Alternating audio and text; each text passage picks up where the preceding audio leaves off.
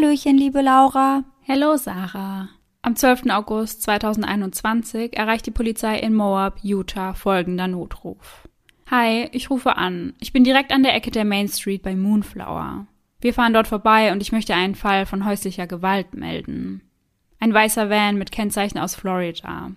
Die Person am anderen Ende der Leitung fragt nach, wo genau sich der Vorfall zugetragen hat und was genau passiert ist. Die Antwort auf letzteres? Wir sind an ihnen vorbeigefahren. Der Mann hat das Mädchen geschlagen. Darauf die Nachfrage. Er hat sie geschlagen? Der Anrufer bestätigt dies. Ja, wir hielten an. Sie rannten den Bürgersteig auf und ab. Er schlug sie weiter, dann sprangen die beiden ins Auto und fuhren los. Kurze Zeit später wird der Van dann von der Polizei angehalten. Er fährt 45 Meilen die Stunde in einer Zone, in welcher lediglich 15 Meilen die Stunde erlaubt sind. Plötzlich rammt der Fahrer den Randstein und in dieser Sekunde gehen die Sirenen an. Die Polizisten vermuten, dass der Fahrer getrunken haben könnte. Doch in dem Wagen entdecken sie nicht etwa einen betrunkenen Fahrer, sondern ein aufgelöstes Paar. Zumindest trifft diese Beschreibung auf die junge Frau zu, die sich auf dem Beifahrersitz befindet. Sie weint und scheint sich nicht beruhigen zu können. Ihr Partner hingegen scheint ganz ruhig zu sein. Allerdings fallen dem Polizisten direkt die Kratzer in seinem Gesicht auf. Was ist zwischen den beiden passiert? Die Polizisten trennen sie direkt voneinander, um sie separat befragen zu können. Für sie scheint der Fall nach längerer Befragung klar zu sein. Das Mädchen ist aufgrund einiger mentaler Probleme auf ihren Partner los, hat ihn verletzt. Ihn sehen sie in dieser Situation als das Opfer.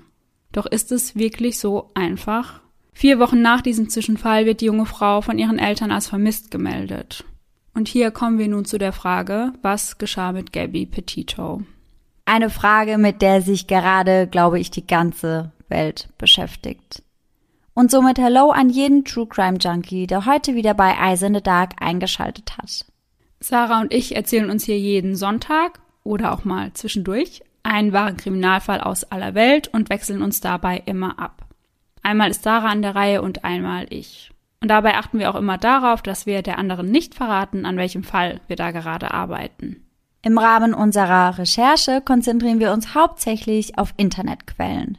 Das heißt, wir lesen verschiedene Artikel, schauen uns Dokumentationen an, Überwachungsvideos, Aufnahmen der Prozesse und der Verurteilungen und im besten Fall besorgen wir uns ein dazugehöriges Buch, falls vorhanden.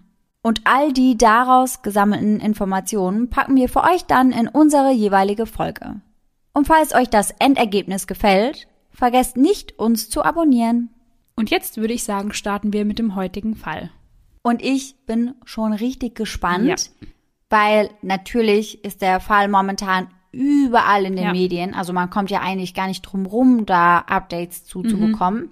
Aber weil ich ja wusste, dass du den Fall heute machst, habe ich mich immer voll zusammengerissen und habe nicht ja. jeden einzelnen Artikel direkt verschlungen, damit ich heute vielleicht dann einfach mal einen Gesamtüberblick bekomme. Ja, sehr gut. Gabrielle Petito, von allen nur Gabby genannt, ist zum Zeitpunkt ihres Verschwindens 22 Jahre jung. Geboren am 19. März 1999. Sie ist sehr kreativ, liebt das Abenteuer und hat Freude am Leben. Sie hat lange blonde Haare, blaue Augen und trägt auf ihrem Arm ein Tattoo mit dem Schriftzug Let It Be. Ihren Abschluss macht sie im Jahr 2017 an der Bayport Blue Point High School in Long Island, New York. Ihre berufliche Karriere startet sie als Ernährungsberaterin. Zudem ist sie, wie wir, großer True Crime Fan und hört am liebsten den Morbid Podcast. Erst nach ihrem Abschluss beginnt sie irgendwann einen Jungen aus der Highschool zu daten. Brian Christopher Laundry.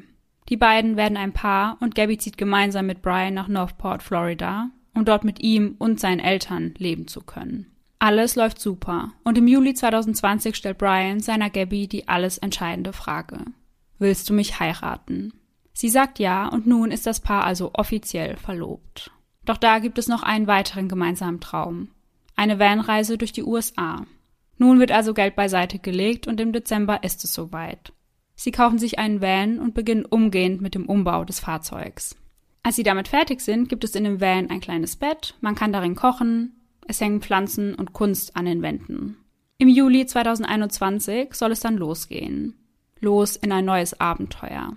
Am 2. Juli sind die beiden noch in Long Island, um an der Abschlussfeier von Gabbys Bruder teilnehmen zu können. Insgesamt hat sie fünf jüngere Geschwister. Ihre Eltern leben allerdings getrennt, haben mittlerweile wieder neue Partner an ihrer Seite. Für die Reise hat Gabby ihren Job gekündigt und verfolgt den Traum, einen Reiseblog zu führen. Brian und sie sind schon sehr aktiv auf den sozialen Medien, doch Gabby träumt davon, damit auch einmal Geld verdienen zu können. Demnach sind sie auf YouTube, Instagram und TikTok vertreten und posten, was das Zeug hält. Brian hat Stand heute 410.000 Abonnenten auf Instagram. In einem Post vom 5. Juli diesen Jahres schreibt er, unser Leben zu verkleinern, um in diesen klitzekleinen Van zu passen, war die beste Entscheidung, die wir je getroffen haben. Bei dem begrenzten Platz wollten wir jeden Zentimeter ausnutzen und gleichzeitig alles minimalistisch halten. Definitiv inspiriert von vielen anderen auf YouTube, aber wir haben uns ein völlig originelles Layout ausgedacht. Könnte mit dem Ergebnis nicht zufriedener sein. Hashtag Vantour kommt bald. Es war kein Opfer, jeden Tag den Platz zu opfern, um in der Natur aufzuwachen. Cross-Country-Trip mit Gabby.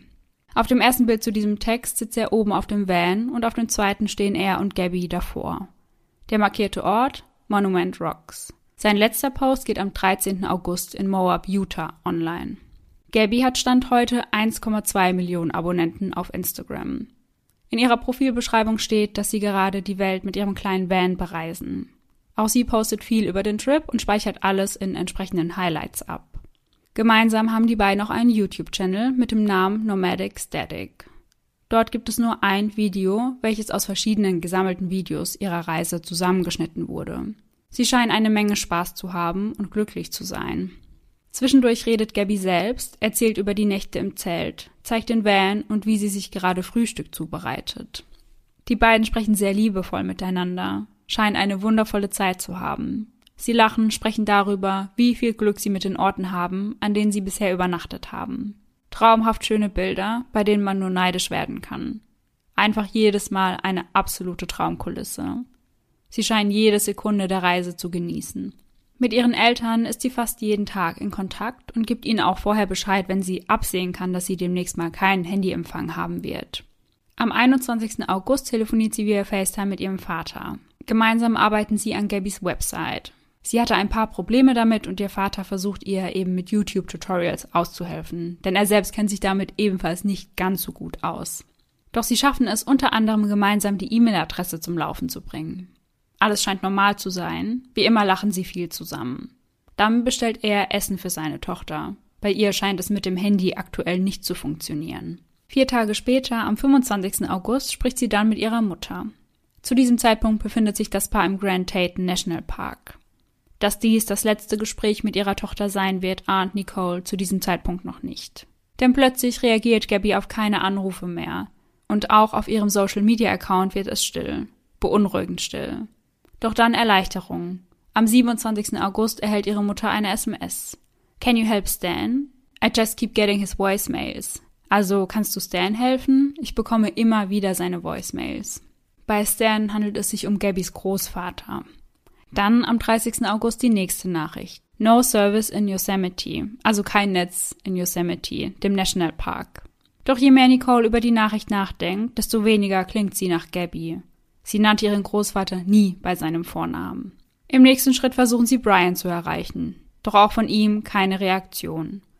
Die Sorge der Familie wächst mit jedem Tag, an dem sie nichts von ihrer Tochter hören. Selbst Brians Familie reagiert auf keine der Anrufe oder Nachrichten was zur Hölle passiert hier? Nicht nur Gabbys Familie wundert sich über ihre letzten Nachrichten, sondern auch eine ihrer Freundinnen. Sie und Gabby hatten sich für den 29. verabredet, da diese Freundin an genau diesem Tag Geburtstag hat. Auch bei ihr meldet sich Gabby nicht, um ihr abzusagen. Ein mehr als untypisches Verhalten für die 22-Jährige. Am 11. September melden ihre Eltern Gabby bei der Polizei als vermisst. Auch diese möchten Brians Familie befragen. Vielleicht wissen sie ja, wo sich das Paar gerade aufhält. Sie machen sich also auf den Weg zum Haus der Laundries und dort erwartet sie eine riesige Überraschung. Denn Brian ist zu Hause. Mm -mm. Mit dem Van, aber ohne Gabby. Ach, der war da schon wieder zu Hause. Ja. Das wusste ich nicht. Schon seit dem 1. September. Ach, krass. Ja. Doch weder Brian noch seine Familie möchten mit der Polizei sprechen. Sie verweisen lediglich auf ihren Anwalt. Als Gabbys Familie davon erfährt, verstehen sie die Welt nicht mehr. Brian war, wie eben kurz erwähnt, bereits am 1. September wieder zurück nach Northport gekehrt, ohne ein Wort darüber zu verlieren, wo seine Freundin ist und warum sie nicht bei ihm ist. Ja, und dann gibt es ja eigentlich auch gar keinen Grund, nicht ans Telefon zu gehen. Also Ja. er hatte ja auf jeden Fall Netz, er hatte ja Empfang. Ja, ganz genau. Heftig. Ja. Und genau an diesem 1. September wurde auch Gabbys Handy ausgeschalten. Mhm. Der Anwalt der Familie hatte zunächst eine Pressekonferenz für Dienstag, den 14. September angekündigt, diese jedoch wieder abgesagt. Stattdessen gibt es von ihnen nur ein schriftliches Statement, verkündet durch ihren Anwalt. Dort heißt es, dies ist verständlicherweise eine äußerst schwierige Zeit für die Familie Petito und Laundry. Nach unserem Verständnis wurde eine Suche nach Frau Petito im oder in der Nähe des Grand Teton National Parks in Wyoming organisiert. Im Namen der Familie Laundry hoffen wir, dass die Suche nach Frau Petito erfolgreich ist und Frau Petito wieder mit ihrer Familie vereint wird. Auf Anraten des Anwalts bleibt die Familie Laundry an dieser Stelle im Hintergrund und wird keine weiteren Kommentare abgeben. Der Fall erhält unglaublich schnell viel Aufmerksamkeit und das auf der ganzen Welt. Jeder möchte wissen, wo Gabby ist. Jeder möchte wissen, warum sich die Familie Laundry so einfach aus der Affäre zieht. Doch auch ohne deren Hilfe geht die Suche nach Gabby immer weiter. Die Ermittler vermuten, dass sich die beiden zuletzt im Grand Teton National Park aufhielten und so wird dort unter Hochdruck nach der jungen Frau gesucht. Ihr Stiefvater James trommelt einige Freunde zusammen und fliegt gemeinsam mit ihnen nach Wyoming, um sich an der Suche zu beteiligen. In der Zwischenzeit schreibt Gabbys Familie einen Brief an die Eltern von Brian und den werde ich euch jetzt einmal vorlesen. Law Office of Richard B. Stedford an Christopher und Roberta Laundry. Wir schreiben diesen Brief, um Sie zu bitten, uns zu helfen, unsere wunderschöne Tochter zu finden. Wir verstehen, dass Sie eine schwierige Zeit durchmachen und Ihr Instinkt, Ihren Sohn zu beschützen, sehr stark ist. Wir bitten Sie, sich in unsere Lage zu versetzen. Wir können weder schlafen noch essen und unsere Welt bricht zusammen. Wir glauben, Sie kennen den Ort, an dem Brian Gabby zurückgelassen hat. Wir flehen Sie an, es uns zu sagen. Als Eltern, wie können Sie uns diesen Schmerz durchmachen lassen und uns nicht helfen? Als Eltern, wie können Sie Gabbys jüngere Brüder und Schwestern das durchmachen lassen? Gabby hat über ein Jahr mit ihnen gelebt. Sie sollte ihre Schwiegertochter werden. Wie können Sie ihren Standort geheim halten? Sie waren beide in James und Nicoles Haus. Sie waren beide so glücklich, dass Brian und Gabby sich verlobt haben und planten, ihr restliches Leben gemeinsam zu verbringen. Bitte, wenn Sie oder Ihre Familie noch Anstand besitzen, teilen Sie uns bitte mit, wo sich Gabby befindet. Sagen Sie uns, ob wir überhaupt an der richtigen Stelle suchen. Man kann aus diesen Zeilen sehr stark herausnehmen, wie verzweifelt die Familie Petito ist. Doch auch auf diesen Brief folgt keine Reaktion, keine Antworten auf die vielen offenen Fragen. Zwischenzeitlich vermutet man einen Zusammenhang zwischen Gabbys Verschwinden und der Ermordung eines Ehepaares in Utah. Die beiden Frauen wurden erschossen und hatten sich kurz vor dem Mord über einen unheimlichen Mann geäußert, wegen dem sie den Campingplatz verlassen wollten. Doch relativ schnell gibt die Polizei bekannt, dass es keinerlei Zusammenhänge zwischen den Fällen gebe. Kurze Zeit später gibt Gabbys Vater Joe ein Interview bei Dr. Phil. Und über Dr. Phil haben wir bereits in Folge rund um Carly Gusey, also in Folge 58, kurz gesprochen. Auf die Frage, was seine Theorie ist, sagt Joe nur, er habe etwas im Kopf und ein ganz bestimmtes Gefühl. Dr. Phil fragt ihn, was er von Brian hält. Und Joe ist ganz offen und ehrlich. Er habe noch nie einen Freund von Gabby wirklich gemocht. Und daher auch keinen von ihnen beim richtigen Namen genannt, sondern ihnen Spitznamen gegeben. Brian nannte er stets Brienne. Er sagt, er würde meist die weibliche Form des Namens der jungen Männer wählen, um sie ein wenig einzuschüchtern. Allerdings sei Brian immer sehr respektvoll gewesen, das könne er nicht von der Hand weisen. Als er nach der Beziehung der beiden gefragt wird, sagt er, er habe keinerlei rote Flaggen bemerkt. Nichts, was ihn dazu veranlasst hätte, zu denken, dass Brian kein guter Kerl sei. Streitigkeiten habe er zwischen den beiden nie mitbekommen. Nun stellt Dr. Phil die Frage nach der Verlobung, ob Joe damit einverstanden gewesen sei. Solange Gabby glücklich ist, jemanden liebt, der sie auch liebt, und genau das habe er sehen können, ist das für ihn vollkommen okay. Und zu Beginn der Folge hatten wir kurz darüber gesprochen, wie Gabby und Brian von der Polizei angehalten wurden. In den USA ist es so, dass die Polizisten stets Bodycameras tragen, also Kameras am Körper, um eben alles aufzuzeichnen. Das bedeutet, von dem Zwischenfall am 12. August gibt es also ein Video, welches mittlerweile frei zugänglich im Internet zu finden ist. Das ganze Video geht eine Stunde und 17 Minuten und wir werden an späterer Stelle noch einmal genauer darauf eingehen. Dr. Phil zeigt Joe einzelne Ausschnitte dieses Videos. Joe selbst sagt, dass er es bisher nicht geschafft hat, sich das komplette Video anzuschauen. Er kann seine Tochter einfach nicht weinen sehen. Er wird gefragt, ob das Verhalten, welches Gabby am 12. August an den Tag legt, typisch für sie ist. Joe kann das nicht bestätigen. Es würde absolut nicht zu Gabby passen. Außerdem habe sie auch keine Probleme mit ihrer mentalen Gesundheit oder ähnliches. Denn im Video spricht Gabby kurz an, dass sie an OCD, also an einer Zwangsstörung leide. OCD steht dabei für Obsessive Compulsive Disorder. Ihr Vater sagt jedoch, dass sie so etwas nie offiziell diagnostiziert bekommen hätte. Seiner Meinung nach habe sie vielleicht ihr eigenes Verhalten einfach so interpretiert. Gabby selbst hatte ihm von dem Vorfall nichts erzählt. Doch das wundert Joe nicht. Er sagt, Gabby wüsste, wie er ist und dass er sich sofort auf den Weg zu ihr gemacht hätte. Erst durch die Medien habe er überhaupt davon erfahren. Und dann kommen sie auf den Van zu sprechen. Joe gibt an, dass der Van nur Gabby gehöre und nicht Brian. Alles in allem habe er eine Menge Fragen. Unter anderem, ob Brians Eltern ihm geholfen haben, den Van sauber zu machen, um Beweise zu vernichten.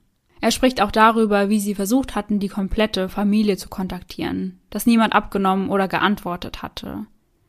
Daher ist er unglaublich dankbar dafür, wie viral der ganze Fall geht und wie viel Aufmerksamkeit er bekommt. Dr. Phil fragt ihn, wie er reagiert habe, als er hörte, dass Bryant nicht mit der Polizei sprechen möchte. Er habe geschrien, sei zusammengebrochen und ist vom Schlimmsten ausgegangen. Sie kommen auch auf das Statement der Familie Laundry zu sprechen und Joe verbirgt nicht, wie sehr er sich darüber aufregt. Allein, dass sie sagen, dass es eine schwere Zeit für beide Familien sei. Er sagt, er ist es, dessen Kind nirgends zu finden ist. Sie sollten ihm also nicht erzählen, wie schwer gerade alles für sie ist, nur weil einige Reporter vor ihrem Haus kampieren. Außerdem sagten sie in ihrem Statement ja, dass sie hoffen, dass die Suche nach Gabby erfolgreich ist. Darauf sagt Joe nur, wenn er wollen würde, dass etwas erfolgreich ist, dann würde er alles tun, um sich daran zu beteiligen. Er sagt, Brian versteckt sich hinter seiner Mutter wie ein Vierjähriger. Doch Joe möchte auch eine Entschuldigung loswerden, und zwar an Cassie Laundry, Brians Schwester. Über sie habe er vorschnell geurteilt. Sie sei vermutlich einfach so verzweifelt wie er selbst darüber, dass ihre Familie kein Wort darüber verliert, was wirklich passiert ist. Denn Cassie ist wohl die einzige aus der Familie, die mit der Öffentlichkeit spricht. Mhm. Gegen Ende fragt Dr. Phil ihn, was er Gabby sagen würde, wenn sie gerade zuhört. Und Joe sagt, Gabby, lass mich dich holen. Ich werde dich nach Hause bringen und dich vor all dem Scheiß beschützen, bis du in der Lage bist, damit umzugehen. Ich interessiere mich für nichts anderes als das Wohlergehen meiner Tochter. Ich habe große Schultern. Ich kann damit umgehen. Alles klar, wenn du bereit bist, lassen wir dich raus. Bis dahin werden wir dich beschützen. Mach dir keine Sorgen. Nun holt er seine Frau hinzu und beide sagen, dass sie versuchen, hoffnungsvoll zu bleiben und mehr von Gabbys Fotos verbreiten werden. Doch am 19. September wird ihre Hoffnung vollends zerstört. Es werden menschliche Überreste gefunden. Charles Jones, ein FBI-Agent, äußert sich dazu öffentlich auf einer Pressekonferenz. Heute sind menschliche Überreste gefunden worden, die mit der Beschreibung von Gabriel Gabby Petito übereinstimmen. Zuallererst möchte ich der Familie von Gabby im Namen des FBI und unserer Partner mein herzliches Beileid ausdrücken. Die Leiche wurde tatsächlich im Bundesstaat Wyoming in der Nähe einiger Bäume gefunden. Der leitende FBI-Ermittler Michael Schneider ist fest entschlossen, dass sie denjenigen, der für Gabbys Tod verantwortlich ist, finden und zur Rechenschaft ziehen werden. Denn noch ist zwar nicht bekannt, wie Gabby gestorben ist, doch es ist bekannt, dass es sich bei ihrem Tod um ein Tötungsdelikt handelt. Zwei Tage später, am 21. September, wird auch offiziell bestätigt, dass es sich bei der gefundenen Leiche um Gabby handelt. Die ganze Welt ist zutiefst betroffen. Doch Brian schweigt nicht nur weiter, sondern ist nun auch nicht mehr auffindbar. Am 17. September hatten ihn seine Eltern als vermisst gemeldet. Er sei am 14. September zum Wandern ins Carlton Reserve aufgebrochen und nicht mehr zurückgekehrt. Einen Tag später, also am 15. September, fuhren seine Eltern sein Auto nach Hause, holten es also im besagten Reserve ab. Mhm. Als sie merkten, er kam nicht nach Hause, fuhren sie dorthin und haben sein Auto mitgenommen, aber das ergibt ja auch gar keinen Sinn, weil wenn er dort noch irgendwo ist, braucht er ja ein Auto, um von dort wieder wegzukommen. Ja, eben. Und wenn sie denken würden, dass er nicht mehr zurückkommt, dann hätten sie ihn doch da schon als vermisst gemeldet. Ja, und sie suchen eben auch nicht nach ihm, sie melden ihn als vermisst und das war's. Und das halt auch, wie gesagt, erst zwei Tage später. Ja. Das ist ja voll komisch. Also dann lassen sie ihn quasi ohne Auto in einem Nationalpark zurück und denken, ja, wenn er in zwei Tagen immer noch nicht da ist, was ja gar nicht geht, weil er gar kein Auto mehr hat, Ja. dann melden wir ihn als vermisst. Ja. Und genau an diesem Tag, also am 17. September, wird Brian offiziell eine Person von Interesse in dem Fall. Eine groß angelegte Suche nach Brian begann bereits am 18. September. Doch diese stellt sich als nicht ganz so einfach heraus, denn das Gebiet, in dem sie Brian vermuten, besteht zu 75 Prozent aus Wasser. Sie sind also mit Hubschraubern, Booten, Quads und Hunden unterwegs. Noch dazu gibt es dort Schlangen, Panther und Alligatoren, weshalb auch viele Menschen der Meinung sind, dass Brian sicherlich nicht dort ist. Sie gehen davon aus, dass er sich irgendwo versteckt hält und seine Eltern ihn decken. Nun wird auch das Haus der Familie Laundry durchsucht und das FBI trägt einige Kisten aus dem Haus. Auch der Van wurde natürlich durchsucht, aber es wurde nicht bekannt gegeben, ob und was dort gefunden wurde. Nachbarn der Laundries gaben in einem Interview an, dass sie einige Tage nach Brians Rückkehr nach Florida beobachteten, wie er gemeinsam mit seinen Eltern einen neuen Camper beladen habe. Ein Camper, den man eben hinten am Auto befestigt. Dann seien sie gemeinsam aufgebrochen. Zu diesem Zeitpunkt wussten die Nachbarn jedoch noch nicht, dass Gabby vermisst wird.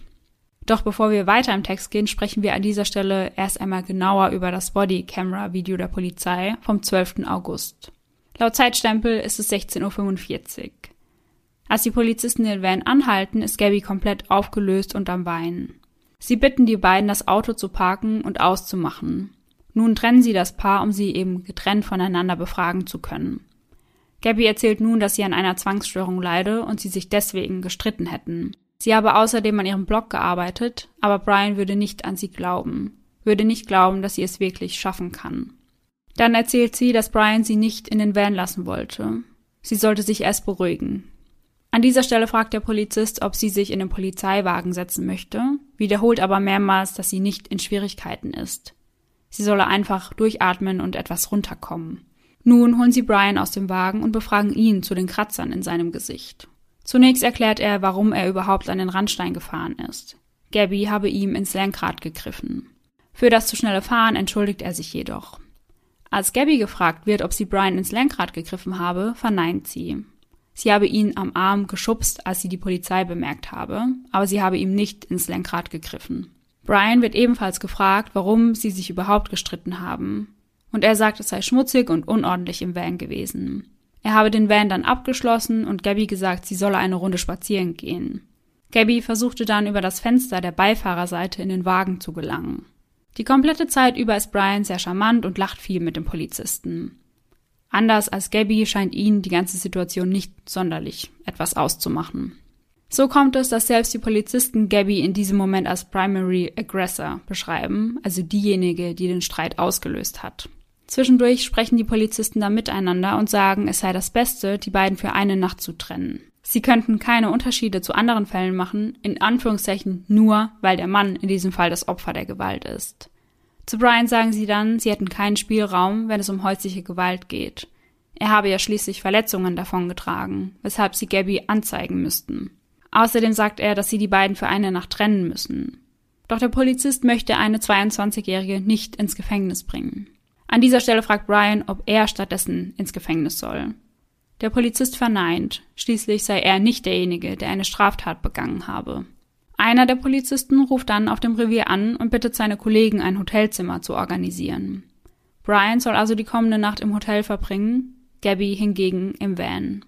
Um alles festzuhalten, machen die Polizisten im nächsten Schritt Fotos von Brians Verletzungen. Gabby fragen sie, ob sie Brian geschlagen habe, um ihn zu verletzen, doch das verneint sie, und aus diesem Grund verzichten die Polizisten auf eine Anklage. Sie sagen beiden, dass sie sich diese Nacht nicht kontaktieren sollen, es sei denn, es gebe einen Notfall, zum Beispiel in der Familie. Der Polizist gibt Gabby nun den Van-Schlüssel und sagt, er fährt Brian jetzt zum Hotel. An dieser Stelle sagt sie, dass sie den Van normalerweise nicht fährt und möchte sicher gehen, dass sie am nächsten Tag nicht zu weit fahren muss, um Brian abzuholen. Der Polizist könne ihr zwar nicht sagen, in welches Hotel Brian gebracht wird, allerdings sei es nicht so weit. Man sieht nun die Szene, in der Brian mit dem Polizisten im Auto sitzt und sie sich unterhalten. Dabei wirkt er komplett entspannt, als sei nichts passiert. Der Polizist spricht mit ihm darüber, dass seine Frau an Angststörungen leide und Medikamente dagegen nehmen muss. Gabby würde ihn an sie erinnern. Dann sieht man noch, wie die beiden das Hotel gemeinsam betreten und der Polizist es dann wieder verlässt. Dann ist das Video vorbei. Die Polizei beschreibt den Vorfall im Anschluss nicht als den von häuslicher Gewalt, sondern als Mental Health Issue, also als psychisches Problem. Im Polizeireport vom 13. August steht, der Mann versuchte Distanz zu schaffen, indem er Gabby sagte, sie solle einen Spaziergang machen, um sich zu beruhigen. Sie wollte sich nicht von dem Mann trennen und fing an, ihn zu ohrfeigen. Nun, da das Ganze online verfügbar ist, gibt es viel Kritik am Verhalten der Polizei. Es sei nicht genug Zeit mit ihr verbracht worden, um die Situation richtig einschätzen zu können. An ihrem Verhalten könne man erkennen, dass sie das eigentliche Opfer ist. Allein weil sie sich dauernd für alles entschuldigt hat und die ganze Schuld auf sich genommen hat. Also sie hat wirklich die ganze Zeit gesagt, das ist ihre Schuld, es tut ihr leid, es tut ihr leid, das hat sich sehr oft wiederholt. Das sei das Verhalten eines Opfers einer gewalttätigen und toxischen Beziehung. Auch dass Brian die ganze Zeit über so ruhig war, würde genau dafür sprechen. Und ich finde, das würde auch dazu passen, dass ihre Eltern gar nichts von den ganzen Streitereien wussten. Ja. Weil wenn sie wirklich in so einer toxischen Beziehung gefangen war, ich glaube, dann ist das auch ganz oft so, dass du das gar nicht nach außen kommunizieren möchtest. Genau, und seine Familie, die wussten darüber aber Bescheid. Ah ja, die Also, wussten es. Ja, die wussten, dass es öfter mal zwischen den beiden gekracht hat. Mhm. Mhm. Die Suche nach Brian bleibt weiterhin erfolglos. Mittlerweile wurden 20.000 Dollar zur Belohnung ausgeschrieben für denjenigen, der Hinweise auf Brians Verbleib liefern kann. Jedoch nicht etwa von der Polizei, sondern von einer Anwaltskanzlei in Tampa. Brians Eltern fahren währenddessen nach Orlando, scheinbar um sich dort mit einem Anwalt zu treffen. Als sie zurückkehren, fragen die Reporter vor ihrem Haus, was sie in Orlando gemacht haben, warum sie nicht nach ihrem Sohn suchen und was mit Gabby passiert ist. Doch, wie zu erwarten, reagieren die beiden auf keine der Fragen. Am 22. September wird gegen Brian durch das FBI Denver ein Bundeshaftbefehl erlassen. Dazu heißt es, während dieser Haftbefehl es den Strafverfolgungsbehörden ermöglicht, Herrn Laundrie zu verhaften, untersucht das FBI und unsere Partner im ganzen Land weiterhin die Fakten und Umstände des Tötungsdeliktes an Frau Petito. Wir fordern Personen mit Kenntnis zur Rolle von Herrn Laundrie in dieser Angelegenheit oder zu seinem derzeitigen Aufenthaltsort dringend dazu auf, sich an das FBI zu wenden. Keine Information ist zu klein oder zu belanglos, um unsere Bemühungen bei dieser Untersuchung zu unterstützen. Auf dem Haftbefehl ist Folgendes als Grund für diesen zu lesen. Verwendung von Geräten mit unbefugtem Zugriff. In unserem Fall also Zugriff auf ein Bankkonto. Scheinbar hat Brian also vom 30. August auf den 1. September auf zwei verschiedene Konten zugegriffen und dort entweder mehr als 1000 Dollar abgehoben oder davon irgendetwas gekauft. Man weiß also nur, dass es sich um einen Betrag von über 1000 Dollar gehandelt hat, aber noch nicht, was genau damit passiert ist. Mhm. Okay. Es steht die Vermutung im Raum, dass der Haftbefehl erlassen wird, um ihn eben festnehmen zu können. Also vermutlich haben sie noch nicht genug Beweise, um den Haftbefehl wegen Mordes erlassen Ja. zu können. Aber wenn Brian eben nur als Person von Interesse eingestuft ist, kann er nicht einfach so festgenommen werden, wenn er gefunden wird. Ja, genau. Er ist ja nicht der Hauptverdächtige in dem Genau. Fall. Das ist ja ein großer Unterschied nochmal. Ja, und so haben sie jetzt den Haftbefehl und können ihn direkt festnehmen, wenn sie Ja, ihn finden. ja. In den USA wird gefühlt über nichts anderes mehr berichtet und ich habe mir so viele Livestreams und Shows dazu angeschaut wie nur möglich. Unter anderem auch wieder eine ganze Folge von Dr. Phil. In der Show hat er einige Gäste geladen, um mit ihnen über den Fall und das Verhalten von Brian zu sprechen. Mark Ila, Strafverteidiger, sagt, dass Brians Verhalten nur ihm selbst helfe. Er beschreibt ihn als egoistisch und egozentrisch. Noch dazu kritisiert er, dass die Polizei ihn nicht beobachtet hat.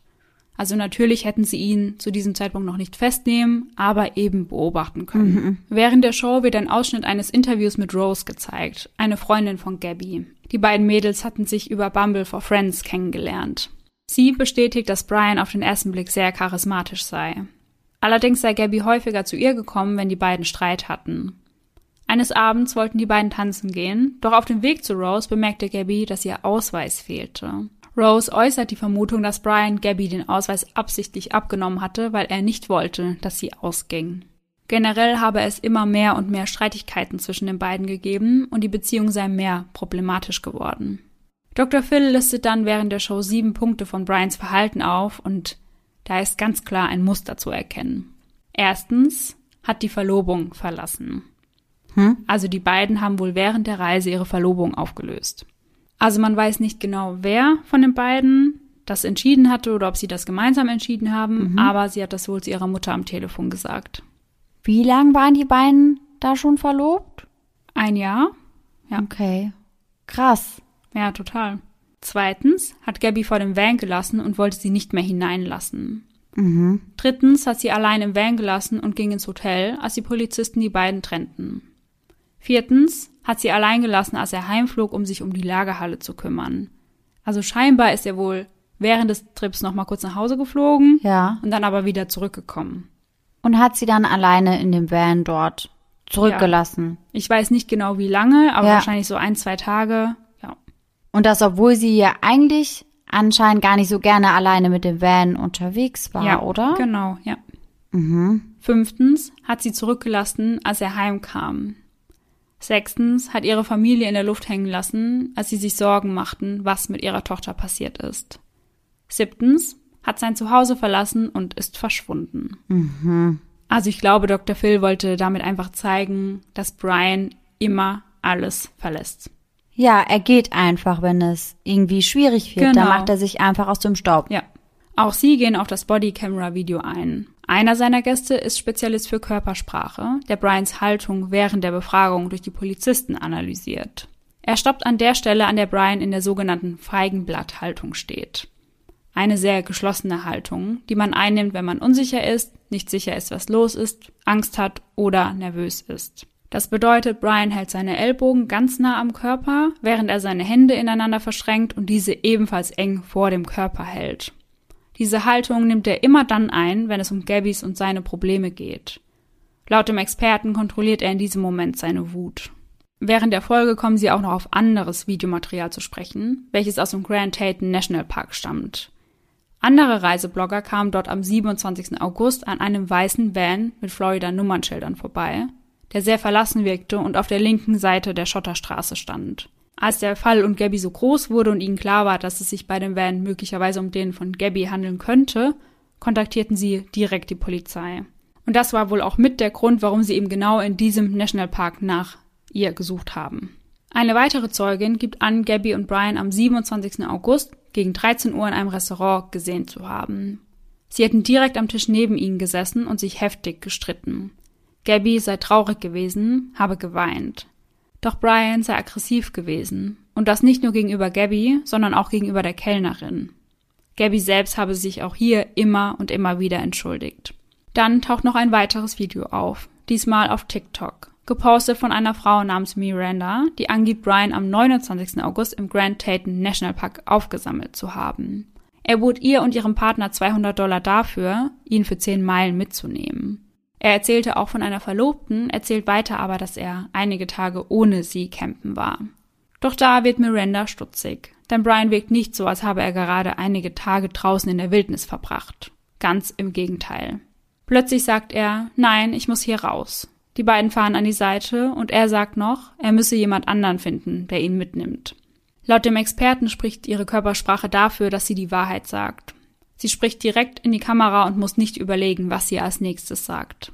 Im Zusammenhang mit Gabbys Fall hört man immer wieder das Missing White Woman Syndrome, also das vermisste weiße Frau Syndrom.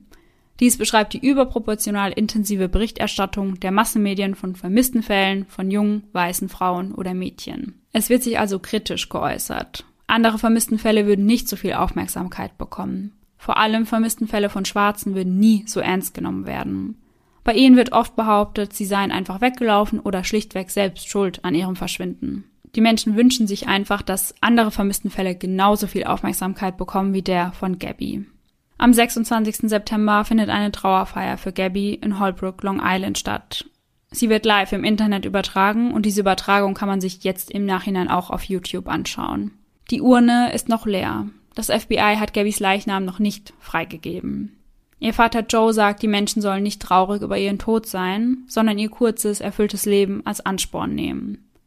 Dann fügt er hinzu, ich könnte als Vater nicht stolzer sein.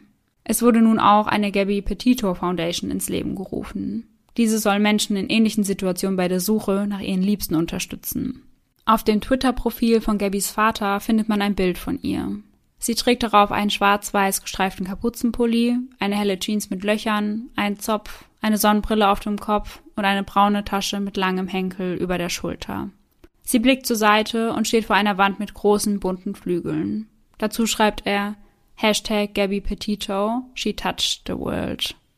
Ich finde den Fall einfach so besonders heftig, weil ich weiß nicht, also irgendwie ist er momentan wirklich so krass überall. Man hat das so richtig live miterlebt. Ja. Also ich habe das das erste Mal gehört, als sie noch vermisst wurde Ja. und ich weiß noch, wie jeder total mitgebankt hat und einfach gehofft hat, dass man sie wieder findet. Und dann so dabei zu sein, als es dann auf einmal heißt, sie wurde tot Ja. gefunden, finde ich einfach so extrem. Und einfach auch, weil die Suche nach Brian noch andauert. Mhm. Ich finde das einfach, ich schaue gefühlt alle paar Minuten, jetzt bisschen überspitzt gesagt mal, nach Gabby Petito bei Google und schaue Ja. immer mal, ob es was Neues gibt. Ja, weil sich das ja wirklich im Sekundentakt einfach updatet. Ja. Also auch als ich den einen Livestream gesehen habe, Mhm. genau in dem Moment kam dann der Haftbefehl rein.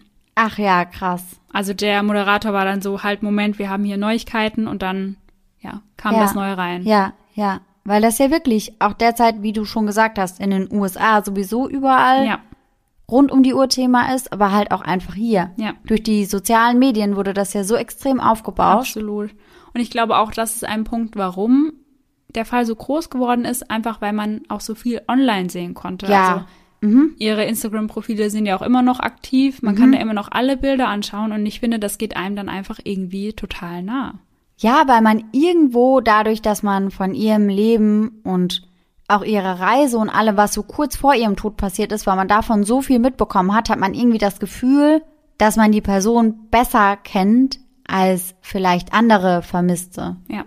Und ich glaube auch, wie du schon gesagt hast, immer wenn es viel Bild- und Videomaterial gibt und wenn das so richtig anschaulich und visualisiert ist, dann ist das auch einfach nochmal heftiger. Ja, total. Und genau da kommen auch wieder ganz viele Hobbydetektive ins Spiel, die jetzt unbedingt rausfinden wollen, wo Brian ist und was passiert ist. Und ja, Ja, und da gibt es ja auch mittlerweile ganz, ganz viele Theorien, auch zu ihren letzten Postings. ja.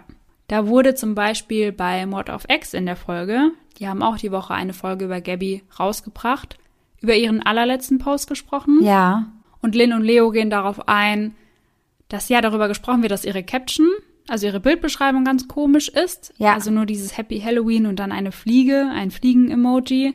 Und es wurden keine Hashtags verwendet, was für sie sehr untypisch ist. ja, genau. Ich habe mir das dann nämlich auch angeschaut und sonst benutzt sie eigentlich fast immer Hashtags. Ja. Und davon auch mehrere. Und daher wurde zu dem Zeitpunkt dann auch vermutet, ob Brian ihr Handy vielleicht schon vorher an sich genommen hat. Ja, Ja, einfach um sie vielleicht zu kontrollieren. Und das würde ja auch zu der Nachricht passen, denn am 27. August ging ja eine Nachricht an ihre Mutter raus, wo sie eben über ihren Opa schreibt.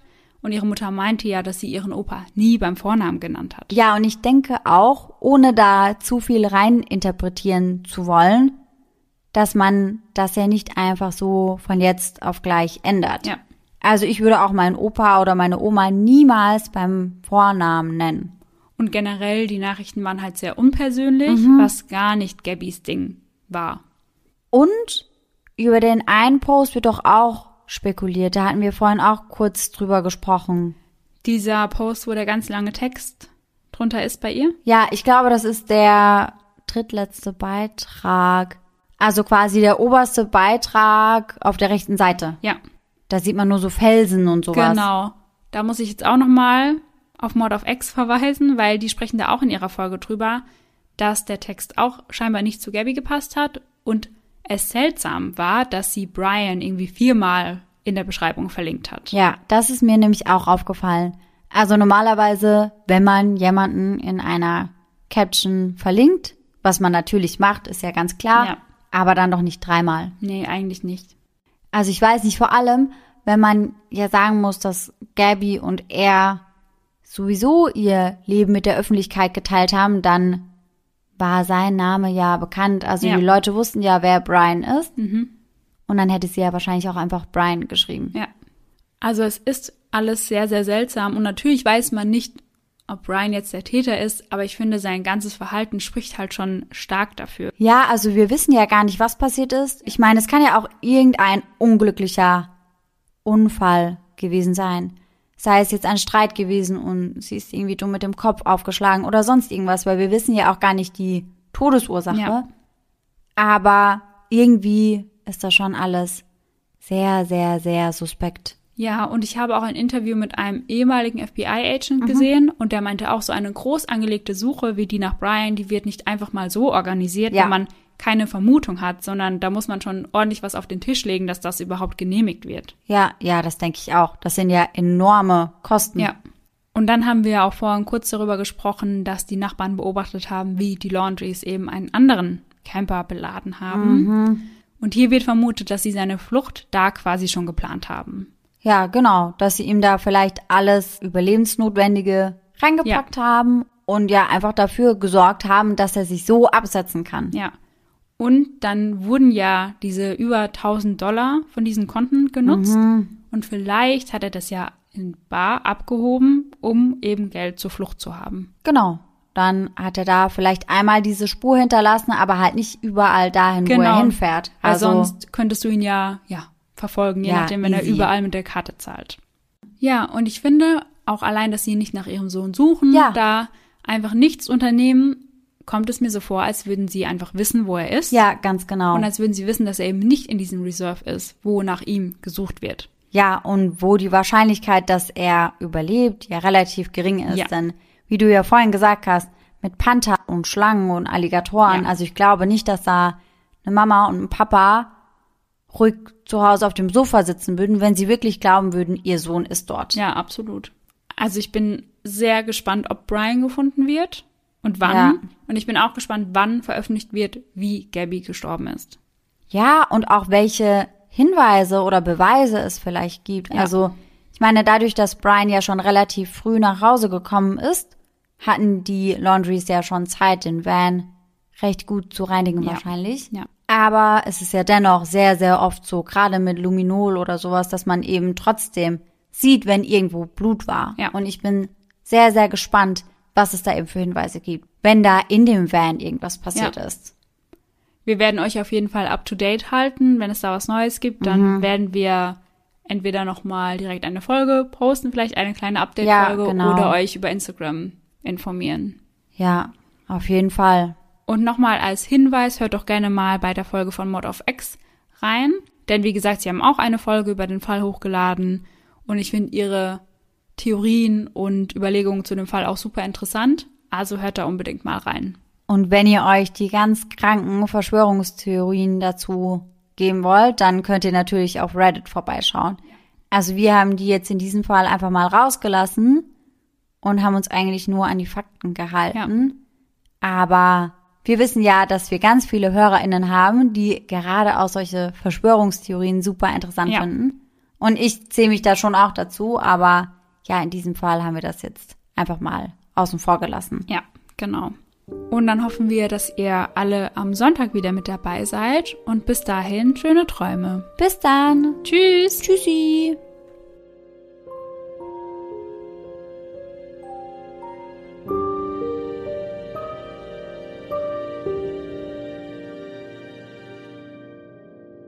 2021?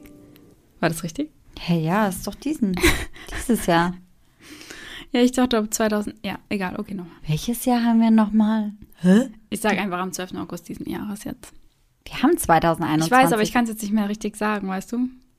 Weil ich denke, es ist- irgendwas ist da falsch. Das ist richtig.